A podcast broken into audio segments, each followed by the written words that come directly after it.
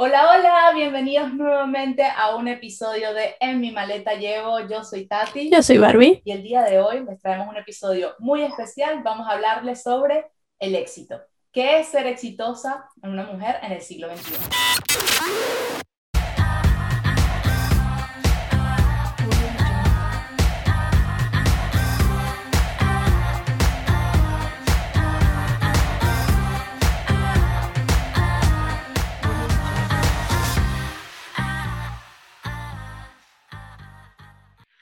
Para hablar de este tema, el día de hoy tenemos a una amiga que admiro, quiero muchísimo, que aparte me ha acompañado desde prácticamente que éramos niñas, no le vamos a echar cuenta de hace cuánto para que no se nos caiga la cédula, pero sí nos conocemos hace bastantico tiempo.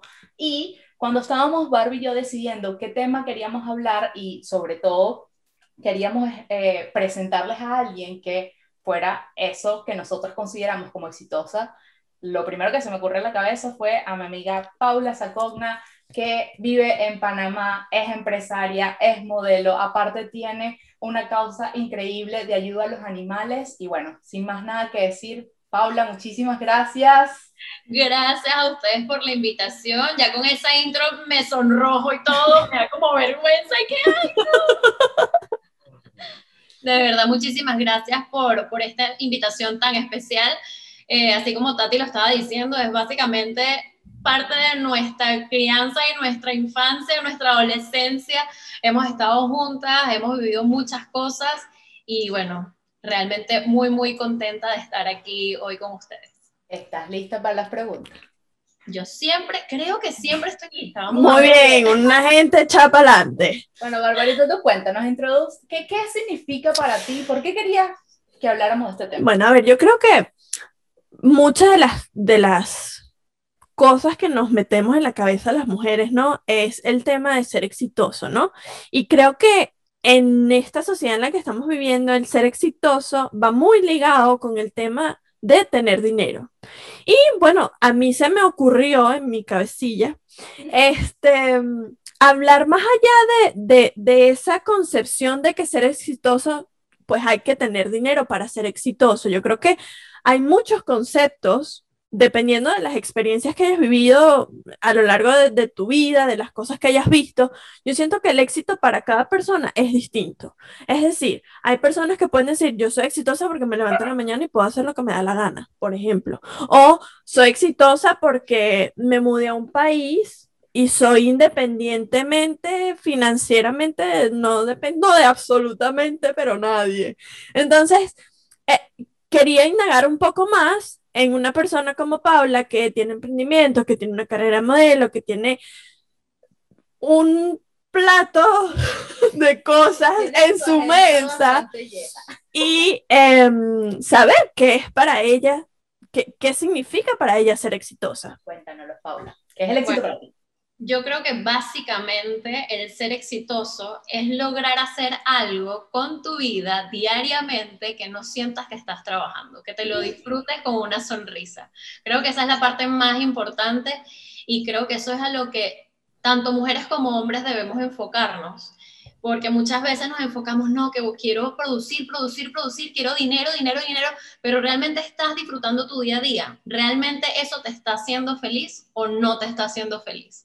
Creo que eso es básicamente como el ingrediente secreto para, bueno, hay muchas cosas obviamente, porque no es solamente que te dé felicidad, es saber hacerlo, es ser constante, es entender que ese proceso no siempre va a ser fácil, que no siempre se te van a abrir las puertas, eh, que hay momentos que tú dices y que ya no doy más, ya esto no funciona, pero tienes que seguir insistiendo, o sea, siendo constante, siendo obviamente esa persona apasionada, tienes que tenerla siempre súper en alto y bueno, y vivir también todas esas emociones, tanto los altos como los bajos, pero básicamente es hacer lo que realmente te mueve, no solamente eh, físicamente, sino tu parte eh, espiritual, tu parte, esa luz que todos llevamos que debemos como seguir encendiendo para que funcione.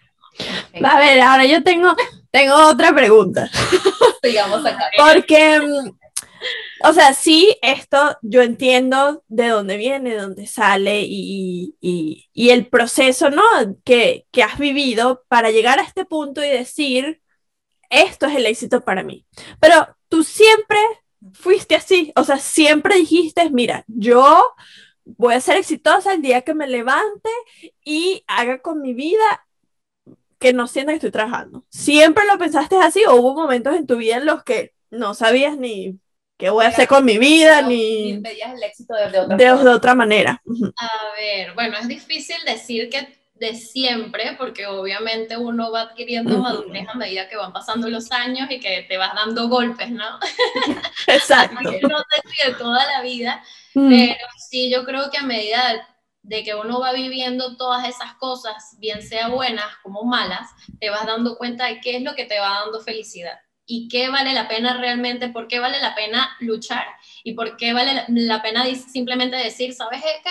Lo más saludable creo que es que esto hasta aquí llegó y entender que eso, que quizás muchas veces lo vemos como negativo, realmente es un aprendizaje para nosotros. O sea, de todo eso negativo que siempre vemos, verle el lado positivo, yo creo que es esencial también para poder continuar y seguir como añadiendo o perfeccionando quizás ese éxito, si queremos llamarlo así, eh, que yo llamaría más bien como felicidad. Sí, 100%.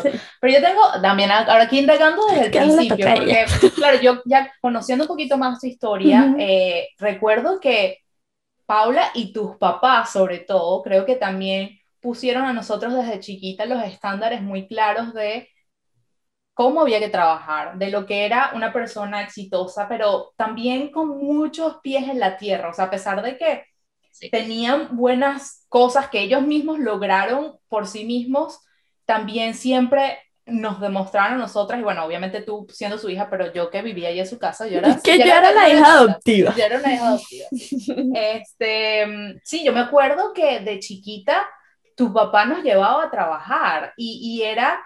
Y, y, yo valoro muchísimo esa, esa experiencia porque me demostró que el éxito se construye así, poco a poco, o sea, no es una cosa de que... Me levanté y soy exitosa. Y, que ay, me cayó el dinero de la casa y, que a pesar de que ellos tenían las posibilidades de darte todo sin que tú tuvieses que trabajar, porque eso se veía muy mal. De verdad, yo creo que en Venezuela eh, tenemos esa cultura, en Latinoamérica tenemos esa cultura de que si trabajas como que con tus manos o con, con, sí, como que de cosas que sean rudimentarias, o, no sé cómo explicarlo también, pero hay esa cultura de que un cierto tipo de trabajo se ven, se ven mal vistos y otros, y otros se ven mejores. Y eso, conociendo a tu papá y estando con tu mamá, os aprendí muchísimo de eso, que ellos les hacía feliz su trabajo y que realmente construyeron con sus manos todo lo que lograron eh, en su vida. No sé si nos quieres contar un poquito todo un proceso, esa parte de cómo fue para ti crecer en ese hogar. No, it's okay. y qué bárbara, por favor. Lo siento. Somos humanos, Tati, todos podemos toser en un momento dado. Muy bien, muy bien. Mira, eh, sí, entonces que nos cuentes un poquito de cómo fue esa, esa experiencia para ti, porque claro, yo la veo con mis ojos de ese Desde outsider, de, de ver así, pero tú están creciendo en una casa así, con, con, papás que eran tan admirables, que nos cuentes un poquito su historia, de dónde vienen y cómo ellos eh, sembraron en ti esa semilla de, del trabajo, pero de un trabajo honesto y siempre con una sonrisa, porque jamás vi ni a tu papá ni a tu mamá quejándose de lo que hacían. No, para nada. Ellos amaban su día a día y creo que ellos son la base esencial de quien yo soy hoy en día y de, de que me encanta, yo soy workaholic, o sea, yo si no estoy trabajando es como que necesito hacer algo, necesito hacer algo, entonces siento que sí, o sea, 100% mis padres fueron ese pilar fundamental para el ser humano que soy hoy en día. Eh, y tengo que agradecerles y, y, le agradezco al universo por haberme puesto a esos dos seres humanos tan maravillosos como padres. Eh, también lo agradezco. Parte de la y que yo agradezco a mi mamá haberme inscrito en el colegio y haber conocido a Paula. no, este, bueno, básicamente mis papás no tuvieron dinero toda la vida, tampoco fue que llegaron a ser multimillonarios, no eran multimillonarios, pero estábamos en un estatus súper bien gracias a su trabajo.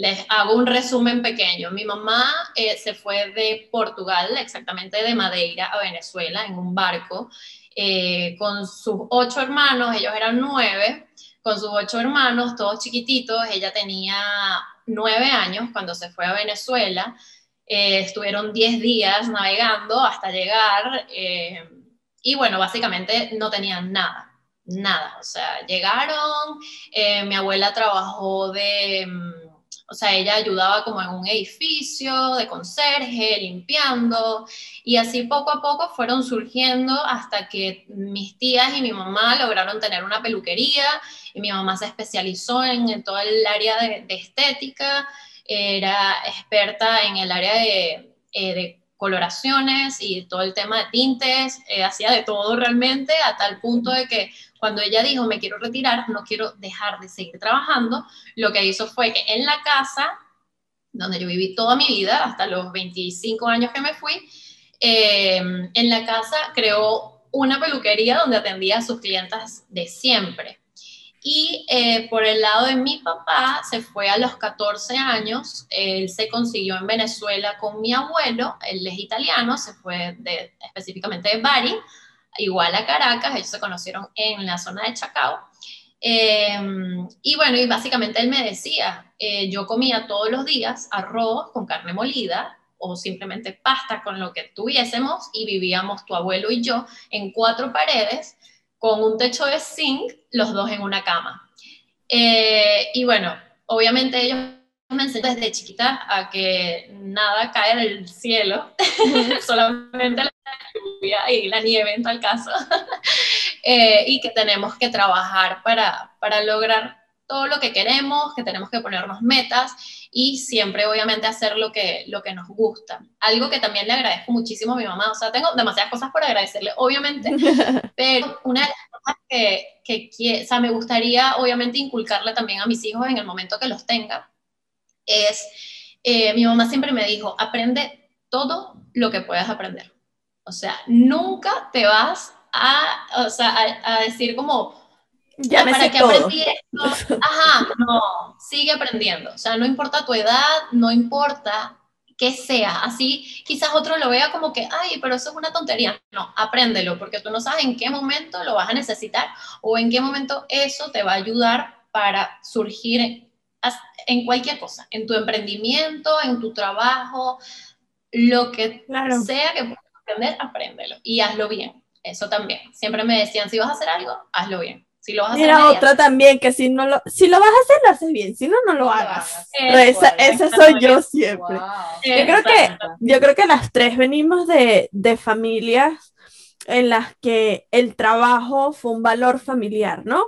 Y de hecho yo hablaba con mi psicóloga de este tema porque mm, yo me ponía como muchísima presión en el tema de trabajar como una loca y no puedo dejar de trabajar y, y no puedo tomar pausas porque se me va el tiempo y no sé qué.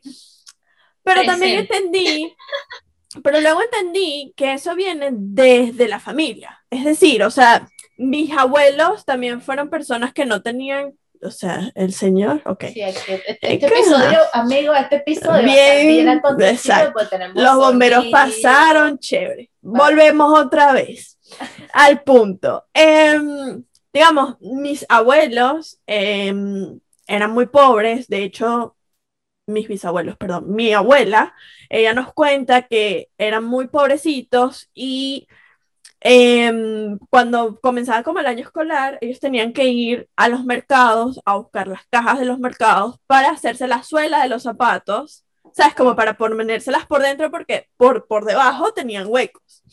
Eh, luego, em, mi bisabuelo se enfermó de cáncer de pulmón cuando mi abuela tenía 17 años. Ah, en ese momento, mi, abuela, mi bisabuela, ella era costurera, pero ajá, tenía que ocuparse de los niños, de no sé qué, entonces mi abuela tuvo que salir a trabajar desde muy temprano con su hermano y ellos fueron los que sacaron adelante a sus, a sus hermanos trabajando, o sea, trabajando de lo que fuera, lo que fuera y, y para llevar dinero a la casa para poder comer y poder sacar a sus hermanos adelante.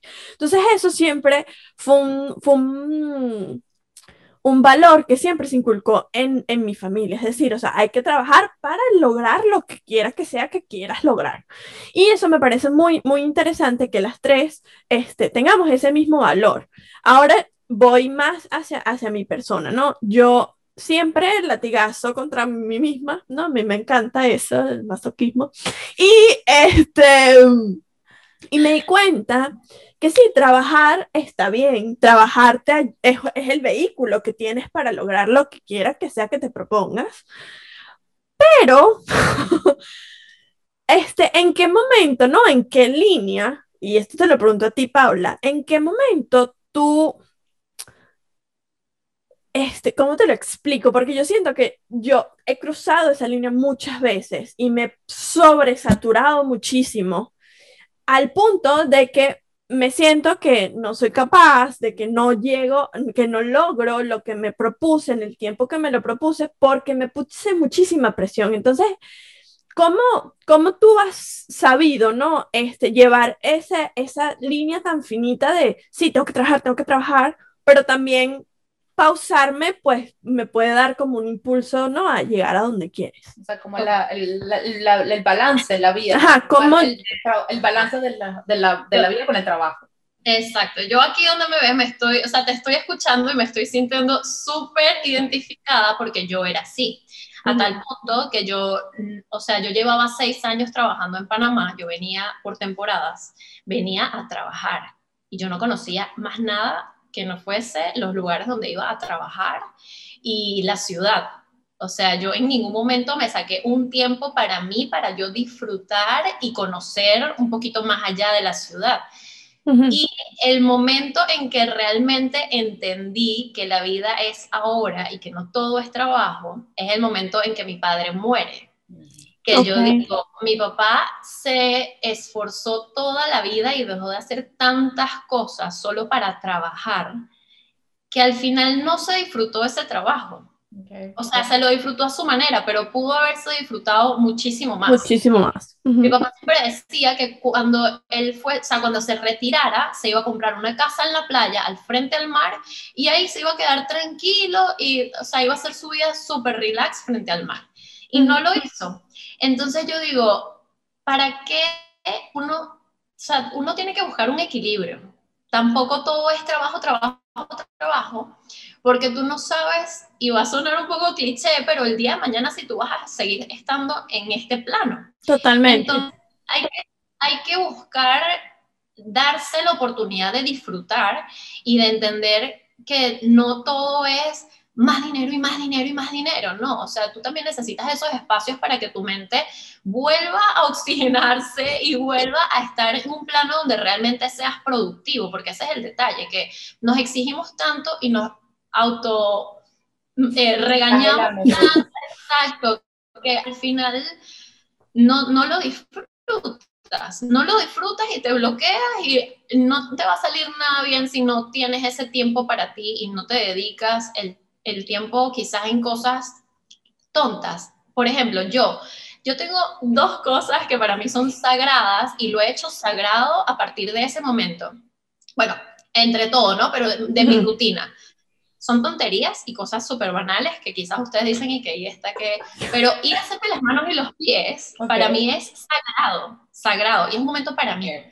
y que no veamos nuestro... Aquí no, no, no, hemos llegado ahí, llegaremos, llegaremos. Y otro tema es que a mí me encanta ir a un spa, o sea, que me hagan masaje, que me hagan mimos, cuidar. Eso sí, eso sí te lo tenemos. Te he visto full en la historia de Paula cuando la ves como she's doing it. Claro. Pertenece a mi equipo. Son tus no negociables. Exacto. Exactamente, pero lo he hecho yo no negociable a través de mis experiencias y mi aprendizaje, porque antes yo, o sea, tú crees que pasar, yo me hacía las manos, yo me hacía los pies, yo, yo hacerme un facial, yo me hacía, claro, porque todas esas cosas yo las aprendí también con mi mamá. Entonces yo decía, si yo lo sé hacer, ¿por qué voy a ir a gastar dinero? No, o sea, eso es dinero que estás invirtiendo en ti, que también tú te mereces.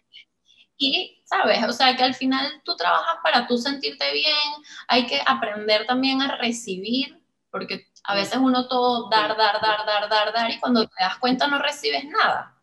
O sea, y recibes no quiero decir que otras personas en general, sino tú misma. O sea, tú no te estás consintiendo. Entonces, eso es parte de un mensaje que yo trato como de difundir mucho, de que quiérete. O sea, si tú no te quieres, no vas a lograr que más nadie a tu alrededor te dé ese amor que, que, tú misma te estás dando. Entonces, bueno, podemos seguir. Mira, muy bien, muy bien ese tip. Ya sabemos una lista de no negociables. Que son diferentes para cada persona. Pero bueno, ahora yo tengo una pregunta, porque, claro, nosotras ahorita que ya estamos en este un poquito más de nivel de conciencia, que hemos tendido, entendido que el trabajo no lo es todo en la vida. yo quisiera saber cómo hiciste tú, Paula, para eh, separar ese merecimiento del el trabajo, la cantidad de ingresos que tenías, porque en mi caso eh, fue una cosa muy importante que yo tuve que hacer, es decir, cómo yo me siento valiosa el día de hoy,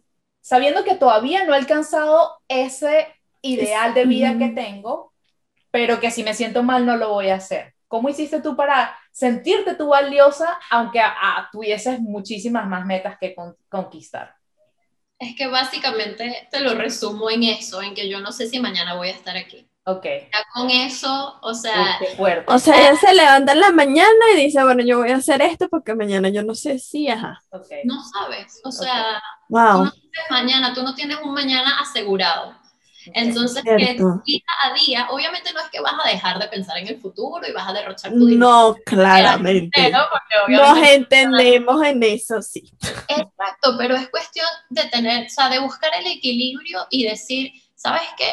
Igual que hay días que uno no, no tiene, o sea, no siente la energía como para hacer lo que haces diariamente. Ah, sí. a tu cuerpo ese descanso que te está pidiendo. O sea, o, estás en una dieta estricta y tu cuerpo te pide una torta de chocolate. Cómase la torta. Cómete tu chocolate tipo Matilda. o sea, el cuerpo es muy sagrado. El cuerpo es súper sagrado y él sabe lo que necesita.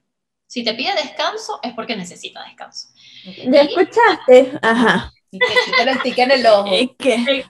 Sí, no, y eso, eso que acabas de decir es sumamente importante porque digamos, si uno está enfocado en que tengo que trabajar, tengo que trabajar, tengo que trabajar, empiezas como a ignorar todas las señales que el cuerpo te manda. O sea, es increíble, hasta el punto de que te dice, ok, no me escuchaste, te voy a mandar una gripe que no te vas a preparar en 20 días y no me interesa.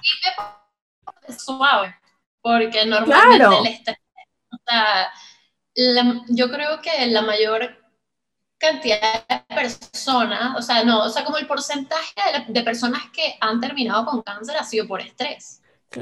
O cosas guardadas, cosas que no hablan, o sea, eh, todos esos temas obviamente ella, Ella no ha hecho constelaciones, pero lo sabe. no, y es, y es, eso, o sea, en, en, la certificación que hice, pues habla de, del tema de las enfermedades y cómo, cómo los síntomas y cómo tu cuerpo este, atraes ciertas enfermedades dependiendo cómo te tratas tú con las cosas que hablas o no hablas. Si hay algún secreto que te escondiste porque le ibas a hacer daño a alguien, entonces, bueno, mira, te mando un coctelito de un, no sé. entonces, es súper importante eso que acabas de decir, que tienes tus no negociables para tener tus pausas y decir, bueno, mira, o sea, ya va, yo me voy a hacer las manos y el mundo se puede caer, pero yo me voy a hacer las manos, no me interesa. Y, em, bueno, tampoco bueno, pero, o sea, me refiero a que si estás conectada, pero no, pero ese tiempo te lo tomas para ti. O sea, no es como que, ah, es que me salió esto, entonces ya no me voy a ir a hacer las manos porque me salió esta cosa, ¿entiendes? Entonces creo que ese, ese balance que dijiste más el, no sabemos si mañana estamos aquí o no. Creo que es un mensaje muy sabio y muy importante, ¿no? Dejarlo acá, porque muchas veces, pues, nos metemos en este tunnel vision de que solo es trabajo y entonces empiezas a enfermarte, como la señora aquí, que no, sé qué hacer con mi vida, quiero burning out. Y, y yo que también me enfermo, me dan tic en el ojo, ¿sabes? Y, y esa es la manera que mi cuerpo dice, o sea, esto se volvió loca O sea, cálmate un momento, ¿no? Este, a ver, otra cosa que quisiera este, tocar, ¿no? Con respecto a, al éxito, ¿no? Eh, y que Tati lo me hizo recordar es para tus papás, o sea, tú que viviste, ¿no? En una, en una mm, familia que, bueno, comenzó desde cero, en otro país, etcétera. ¿En algún momento te preguntaste si tus papás se sentían exitosos? Sabes que yo creo que ellos nunca fueron eh, conscientes del éxito y lo que pudieron lograr. O sea, mis padres, ninguno de los dos tuvo estudios. Okay, sí.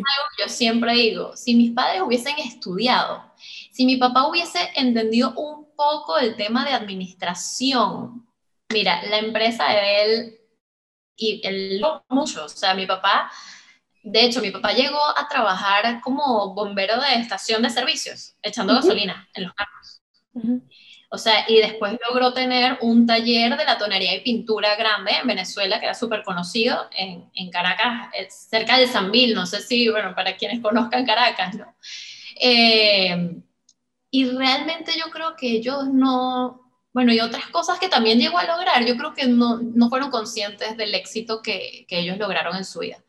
O sea, obviamente como que sabían que habían logrado mucho, pero creo que no eran tan, tan conscientes de todo lo que habían logrado. Y no solamente a nivel financiero, económico, ¿sabes? En tu casa, claro. sino mis hermanos y, o sea, cómo nos criaron. O sea, que tú dices, wow, qué trabajo hicieron, porque, o sea, sí, nosotros somos personas, ¿sabes? Con buena ética, buena moral, no, ¿sabes? No le vamos a estar haciendo daño a la gente, ¿sabes? Somos personas que, que, ay, se cortó esto. No, no, no, estás aquí. se me había salido. aquí estamos. Que no, estamos aquí. ok. O sea, yo creo que sí, ellos no, no eran conscientes realmente eh, de todo lo que lograron en su vida. No solamente a nivel eh, financiero, como les había dicho, sino también a nivel personal y de cómo nos criaron y todo lo que lograron en su entorno. Porque también todo el mundo que estaba en su entorno como que se vio beneficiado de alguna forma por cómo eran mis padres, ¿no? Es que justamente yo creo que venía de ahí, o sea, el hecho de que de, el, éxito, o por lo menos la forma lo que yo lo veía, sí, la parte financiera, obviamente uno lo, lo, lo, lo toma en cuenta, pero también el hecho de tener amistades. Yo recuerdo que tanto tu mamá como tu papá eran personas que eh, iban a, a, a, Bahía de los Piratas, que era un, un, un, ay, un, se me olvidó, un club en la playa. ¿Qué, qué, quiere decir? Sí, no, era un club en la playa eh, en Venezuela y las personas los querían, donde llegaban, era, eran, eran, o sea, eran buenas personas, o sea, eran de esas personas que tenían carisma y yo eso lo veo mucho en ti ahorita, o sea, tú lleva, llevas eso, o sea, es como que yo te veo a ti y es como que la combinación de minial de mini Piero que lo llevas tú con eso, con ellos y tú también, o sea, eh, una persona sociable, o sea, claro, cuando yo pensé en, decir, ok, ¿a quién vamos a traer al podcast? Decía Paula, porque eso, o sea, no solamente la parte financiera, es la parte de que eh, lograste sacar tu propio emprendimiento en un país donde no habías nacido. Eh, aparte de eso, le has podido dedicar eh, tu amor y tu cariño a los animales, que es una causa que, de nuevo, más bien tú le has tenido que invertir dinero, pero que sé que te llena muchísimo el corazón. Y aparte de todo esto, como si fuera poquito, tienes una carrera de, de modelo activa, exitosa, y entonces es como que ese cúmulo de cosas, aparte, eh, tienes una relación romántica, tus amigos te queremos, entonces es como todas esas partes de la vida que, que cuadran y que no solamente, de nuevo, es el dinero. Entonces, no sé si nos quisieras comentar un poquito, yo tengo aquí una pregunta interesante, es, ¿qué sacrificios tuviste que hacer o cuál, fue lo que fue lo más difícil? Mira, ya le ve la cara. ¿Y qué? fue? ¿Qué fue lo más difícil que tuviste que hacer para que todas esas piezas que acabo de mencionar existieran el día de hoy? Tati, no me hagas llorar, Tati. Y que, bueno, se- bueno, ajá. Y que déjame, no te pongas. Yo le dije, Pablo, prepárate porque aquí sacamos los trapitos sucios. Este, este es el chiste de la maleta. Aquí estamos sacando. lo que Estamos sacando, exacto, todas esas, ella Sí. pues te conoce más, yo solo por encimita te paso así. Cuéntanos. ahora. Realmente, o sea, el sacrificio es grande, por eso yo digo, no, no todo es color de rosa, no todo va a ser lindo. Eh, cuando yo vine aquí la primera vez vine con mi mamá, gracias a Dios, y de verdad que agradezco haber vivido ese tiempo con mi madre aquí. Eh, nosotras llegamos a un cuarto compartido con dos personas más, dormíamos en Panamá, o sea, un clima delicioso y súper pegajoso, ¿Tiene aire acondicionado? sin aire acondicionado, las dos dormíamos en una cama. Oh eh, individual, más pequeña que individual, eh, no había agua caliente, etcétera, etcétera, etcétera. Ya va, vale contar que todo esto es la primera vez que yo lo entero. Yo, yo pregunté porque. Ella preguntó así como, Sí, porque yo imaginaba que por ahí habían cosas, pero yo también imaginaba que, no, o sea, no sabía que, que había sido tan así, que, que fuerte. Y yo, yo lloraba todos los días porque yo había retirado el semestre en la universidad. Eh, yo vine aquí a Panamá, fue por un concurso de belleza que se llama se llamaba, porque ya no lo hacen, Ok. se llamaba Miss Playa Blanca en el 2009. Y gracias a ese concurso fue que se me abrieron muchas puertas. Y desde ese momento yo supe que yo, por todo el tema de Venezuela, yo iba a salir de Venezuela y quería salir bien. Ok. Por eso tuve seis años trabajando, venía por dos, tres meses, dependiendo de la época. Eh, a veces me ven hasta que, no sé, 15 días, trabajaba y me regresaba. Y todo ese dinero lo fui ahorrando. Hasta que yo, bueno, ya llegó un momento en Venezuela que era como súper insostenible. complicado. Ujú. Tenía mi pasaje para venir, mi temporada a trabajar. Eh, dos meses antes fallece mi papá y justamente esa semana, ni siquiera había pasado una semana, eh, mi, pa- mi padre muere un viernes y el lunes de la siguiente semana estaba haciendo los trámites legales para todo el tema del fallecimiento Ujú. Y en la castellana me tratan de robar. Yo, obviamente mi cerebro no estaba, yo no estaba en, en Claro. ¿sabes? En mí misma. Eh, me tratan de robar y yo me resisto, empiezo a caerle golpes al muchacho. que Muy bien. Oh. Ella que no me vas a joder, a mí no. Exactamente. Entonces él me pedía la cartera, el celular, yo le decía que no, o sea, forcejeo. El tema es que el muchacho cuando se monta en la moto y se está yendo, me dispara. Yo estaba con mi hermano y estaba con mi mamá. Y ahí fue que me monté en el carro y dije, esta vez no vuelvo. Y mi hermano también. Voy a hacer todo por irme y ahí comenzó como el trámite de ahora sí, ya no voy a seguir. que me largo, me largué y me fui. Así es. Entonces, em, ya ahí como que tomé la decisión definitiva. Ujú. Obviamente para mí no fue fácil. Mi mamá, eh, como dos años antes de la muerte de mi papá, le diagnosticaron demencia frontotemporal. Es una Ah. enfermedad que ataca el- como la parte del frente del cerebro y va, sí, es degenerativa. No tiene cura y bueno, es una especie de Alzheimer. Como la conocen muchas personas, es como el primo del Alzheimer. Eh, Entonces para mí fue muy fuerte, obviamente, tomar esa decisión, eh, de dejar a mis hermanos con mi mamá. Básicamente la casa ya se me está... no quiero terminar llorando aquí, pero sí se me cortó un poco la vez porque para mí fue muy difícil Claro, eh, dejar en ese momento a mis hermanos con toda esa carga de, ¿sabes? De mi mamá enferma, eh, mi papá recién había fallecido, o sea, tenía dos meses de fallecido, estaba muy reciente. Y yo no sé de dónde saqué la fuerza, yo creo que realmente en ese momento no, ¿sabes? Como que no entendía muy bien la situación y fue como algo impuls- impulsivo. Ujú. Dije, me voy, eh, ¿sabes? Estando afuera yo puedo ayudar más, puedo mandar Claro. dinero para mi mamá, para tenerla en un buen lugar, porque bueno, y bueno, así fue el proceso, para hacerles el cuento un poquito más corto. Ella y qué bueno, le voy a hacer Eh. corte. No, pero dale, dale. No, no, Exacto. yo- yo- Sigue, yo yo estoy aquí Saca, como, yo wow. también, yo es que, mm, O ok. sea, sí, no, no sabía, o sea, como que de nuevo, yo imaginaba que había un trasfondo que, como dices tú, no todo es color de rosa y que justamente ese era el mensaje que quería transmitirle acá a las Claro. personas, de que a veces vemos a alguien exitoso, pero no sabemos el camino que esa persona ha transitado, porque por más que sea que hayamos tenido la misma crianza, yo sé que tú has vivido cosas completamente diferentes a las que yo he vivido y que te tengo un respeto y una admiración muchísimo, muy grande y pero que tampoco conocía cuál era esa, esa parte de ahí. Ahorita es como, me llega al fondo del corazón, porque claro, son personas que yo conozco, es como que me imagino toda la historia que te estás contando y es como, wow, sí, lo entiendo que, que dejar a tu, a tu mamá, o sea, yo creo que eso, porque uno lo ve así, o sea, no es como que, uno no es como que, ay, voy a, a mis oportunidades o esto, voy por mi vida, es qué es lo que estoy dejando, qué, es lo, qué es lo que no me traigo en la maleta y obviamente esa, esa responsabilidad que aparte siento que las mujeres no lo,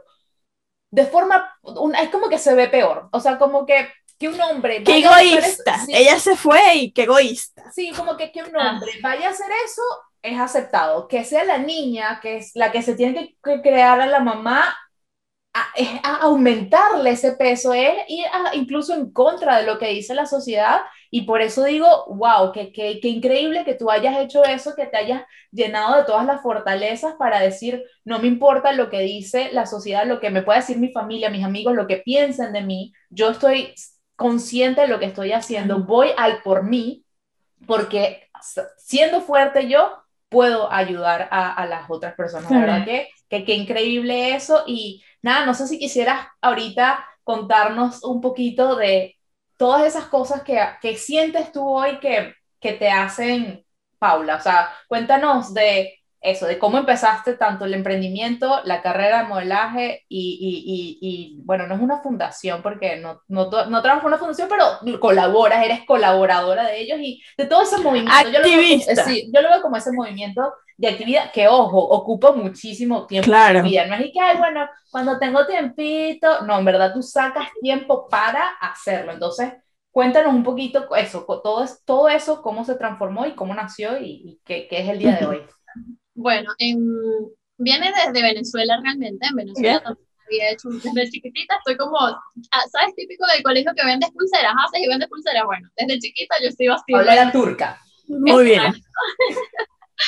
eh, nada, yo cuando estaba en Venezuela, yo eh, había montado con un socio eh, Chiquifón, que Chiquifón era básicamente hacer eventos infantiles y también hacíamos eventos corporativos en general.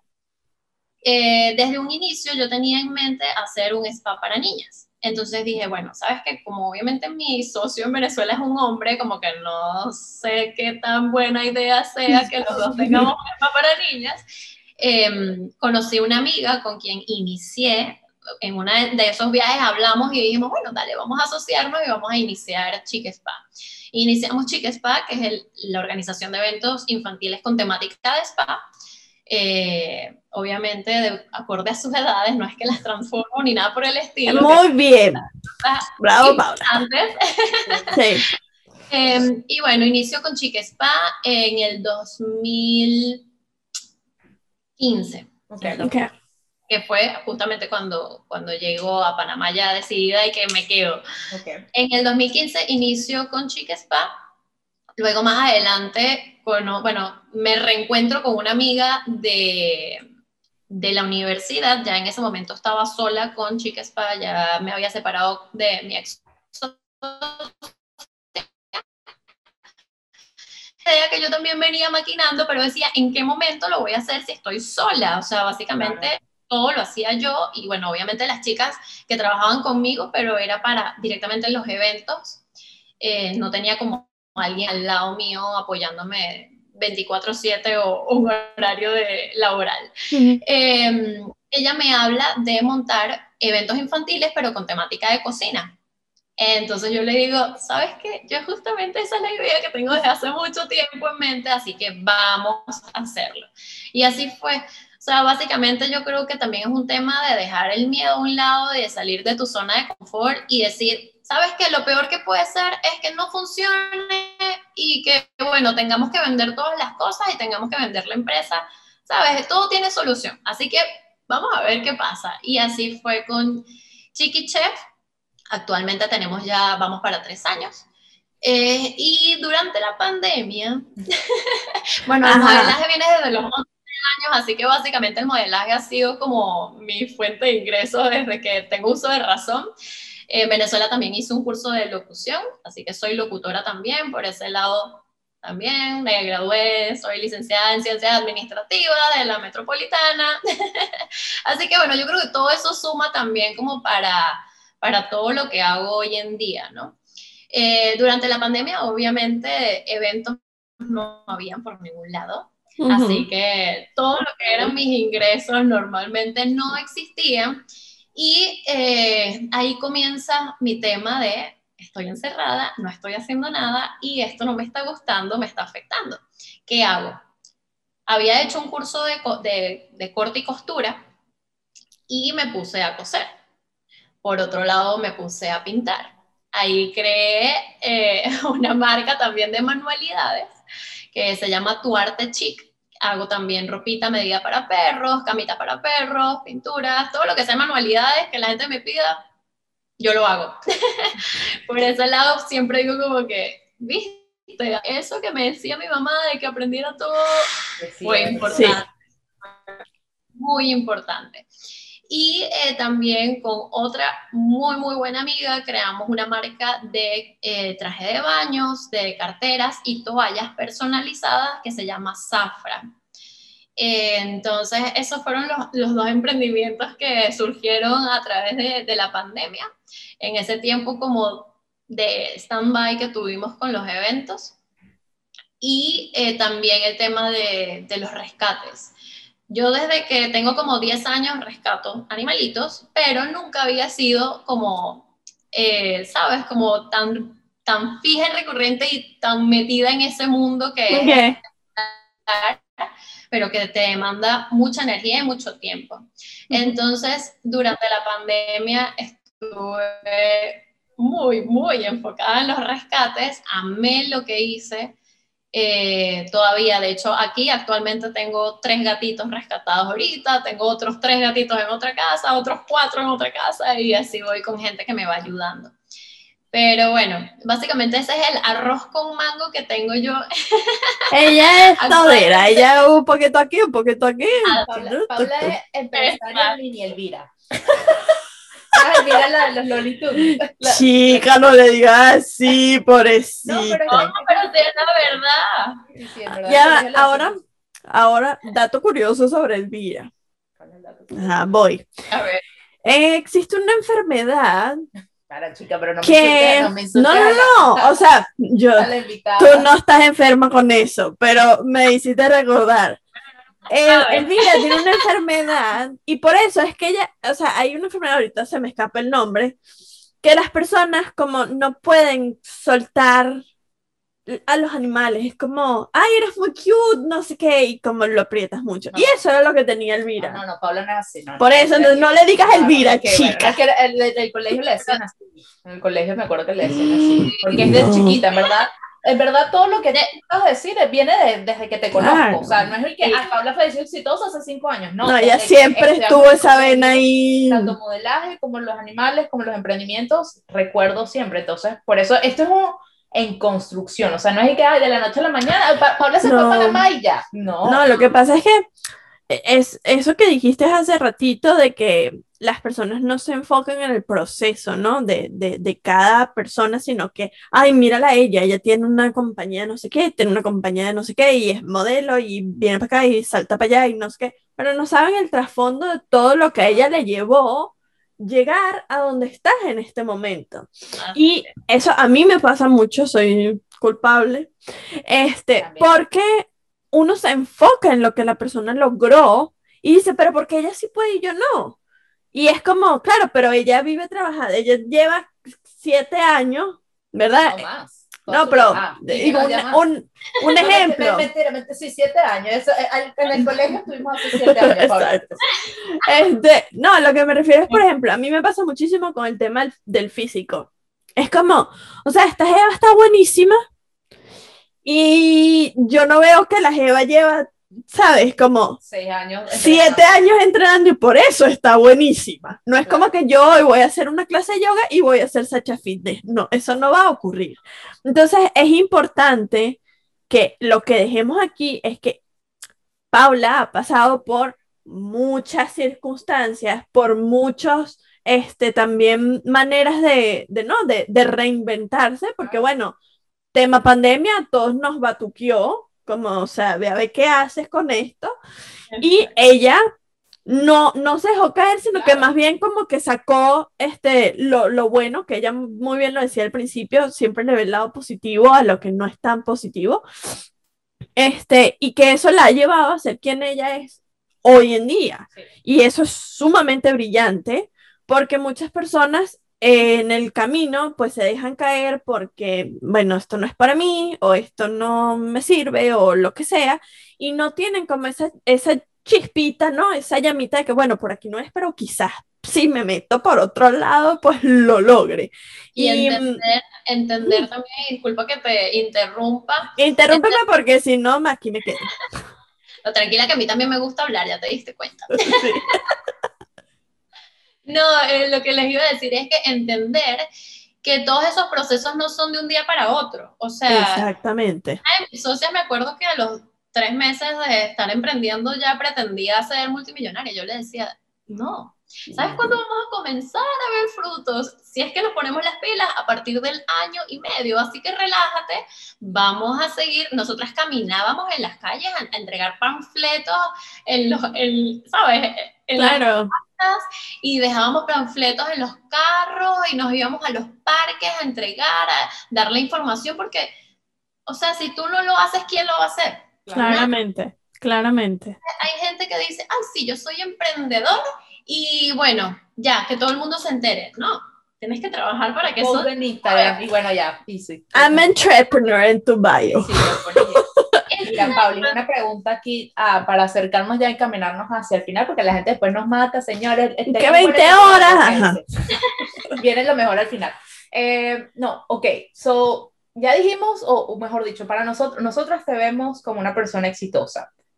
Pero ¿cuál es lo siguiente? ¿Hacia dónde va Paula? ¿Cómo se ve Paula dentro de cinco años? Si ya te sientes así, plena, amada, haciendo lo que te hace feliz, ¿qué más queda después de eso? ¿Dónde, dónde te ves después que se acabe toda esta pandemia? Y, y, y, que, y que, ¿cuál es eso, eso que te motiva a decir hacia allá, hacia dónde voy?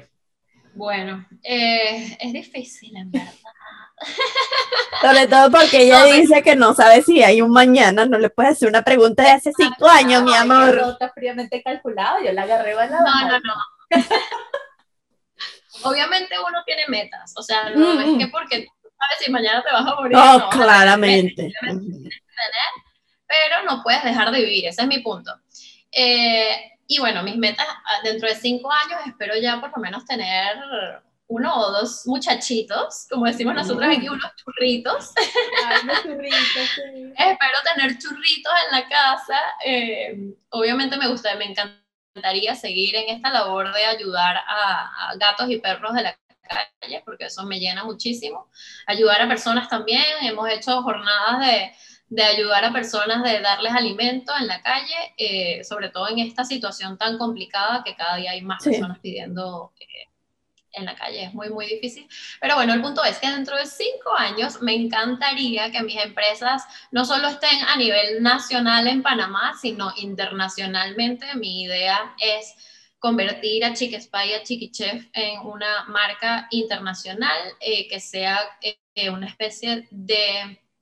Eh, a ver, o sea, tener como sucursales en todas partes del mundo. Okay. Una franquiciarla, esa es mi idea como a largo plazo, eh, franquiciar a ambas empresas eh, y obviamente tener distribución de Zafra también eh, por todo el mundo. O sea, mi idea ya es como a nivel de... Globalizar, ok. Exactamente, de globalizar. Y una cosa que siempre digo que me da un poquito de risa, pero en verdad es así, me gustaría retirarme joven y, y vivir tanto de eso como de alquileres de inmuebles. Y ya, y, su, y, vivir con mis pocotón de animales, mis hijos, viajar, Muy ¿sabes? bien. Estar de todas mis amigas por todas partes del mundo, así me gustaría estar en cinco Y creo, creo que esa es una meta que no solo la tienes tú, creo que todos los millennials, pues eh, a eso es a lo que vamos, ¿no? Porque creo que vimos, vimos hacia atrás a nuestros papás que como tú bien dijiste, trabajaron toda la vida y se pudieron dar los gustos que quisieron y no lo hicieron por X o por Y, eh, porque estaban enfocados en, en, solo trabajar, solo trabajar, solo trabajar. Y creo que a, nos, a esta generación la meta es, me retiro antes, o sea, voy a trabajar como un maniac hasta que pueda salvar y invertir lo que tenga, los churupos, como dice mi mamá, los churupos que tengo, este, retirarme temprano para poder disfrutar del trabajo que, que, que he venido haciendo, ¿no? Porque bien lo dijimos varias veces en este, en, en este episodio, es que no todo es trabajar, también hay que ponerle balance a, la vida, ¿no? A disfrutar de, eso que, que, te genera el trabajo, ¿no? Súper. sí. Me encanta, me encanta. Y bueno, obviamente esa misión que tienes y esa visión también espectacular. Y estoy segura que lo vas a lograr porque te conozco, he visto tu proceso durante todos estos años y como uno dice allá en Venezuela, para adelante es para allá y seguro que se te va a dar. Así que encantada, de verdad que muchísimas gracias por regalarnos un poquito de tu tiempo en esta ocupada agenda que ya vemos que todo lo que hace, yo dije, ay señor, esta señora cómo nos va a tener. Pero gracias por compartir tu conocimiento, tu experiencia de vida con todas las personas que nos ven en mi maleta, porque de verdad eso es lo que queremos, ¿ah? con, con estas experiencias contarles de que uno, sí se puede, dos, que es difícil, pero que hay un... Constancia, gente. Hay, hay, luz al final del túnel que va acompañada con la constancia, como dice Barbie. Así que bueno, muchísimas gracias, Paula, nuevamente por acompañarnos el día de hoy. Recuérdanos, porfa, todas tus redes sociales, que igualita las vamos a poner en, en, en, en los episodios, en el, la cajita de YouTube y en Spotify, en la descripción. Pero de todas formas, recuérdanos para dejarlos acá en pantalla para todas las personas que nos ven. Bueno, son bastantes, así que ahí les vamos. La señora editora está aquí, yo me pondré. Ok. El, bueno, los Instagram, que es como lo principal por donde nos pueden contactar. El mío personal es mi nombre y mi apellido juntos, Paula Sacogna. El de Chic Spa es Chic, C-H-I-C, Spa, todo pegado, PTY. Sí, todo pegado. Y Chiqui Chef, igual. Chiqui Chef, PTY. Zafra es Zafra piso o rayita abajo, eh, beach. Em, ¿Qué otro? Ah, bueno, tu arte chic, tal cual, tu arte chic. Y la de mis peludos, que es donde llevo todo el tema de eh, los rescates, es tango.pancho. Muy bien. Tango como bien. Pancho, como les dicen a los franciscos, como les dicen a los perrocalientes en Argentina. Exacto. Perfecto, no, bueno, muchísimas gracias. Por acá yo les recuerdo mi cuenta también, me pueden contactar en Tati Santeliz. A mí en Barbie.borregales. Y la invitación es para que continúen con nosotros la semana que viene, descubriendo un poquito más de lo que llevan en su maleta, agregando nuevas herramientas para su camino de crecimiento personal y que se recuerden que no están solos. Gracias.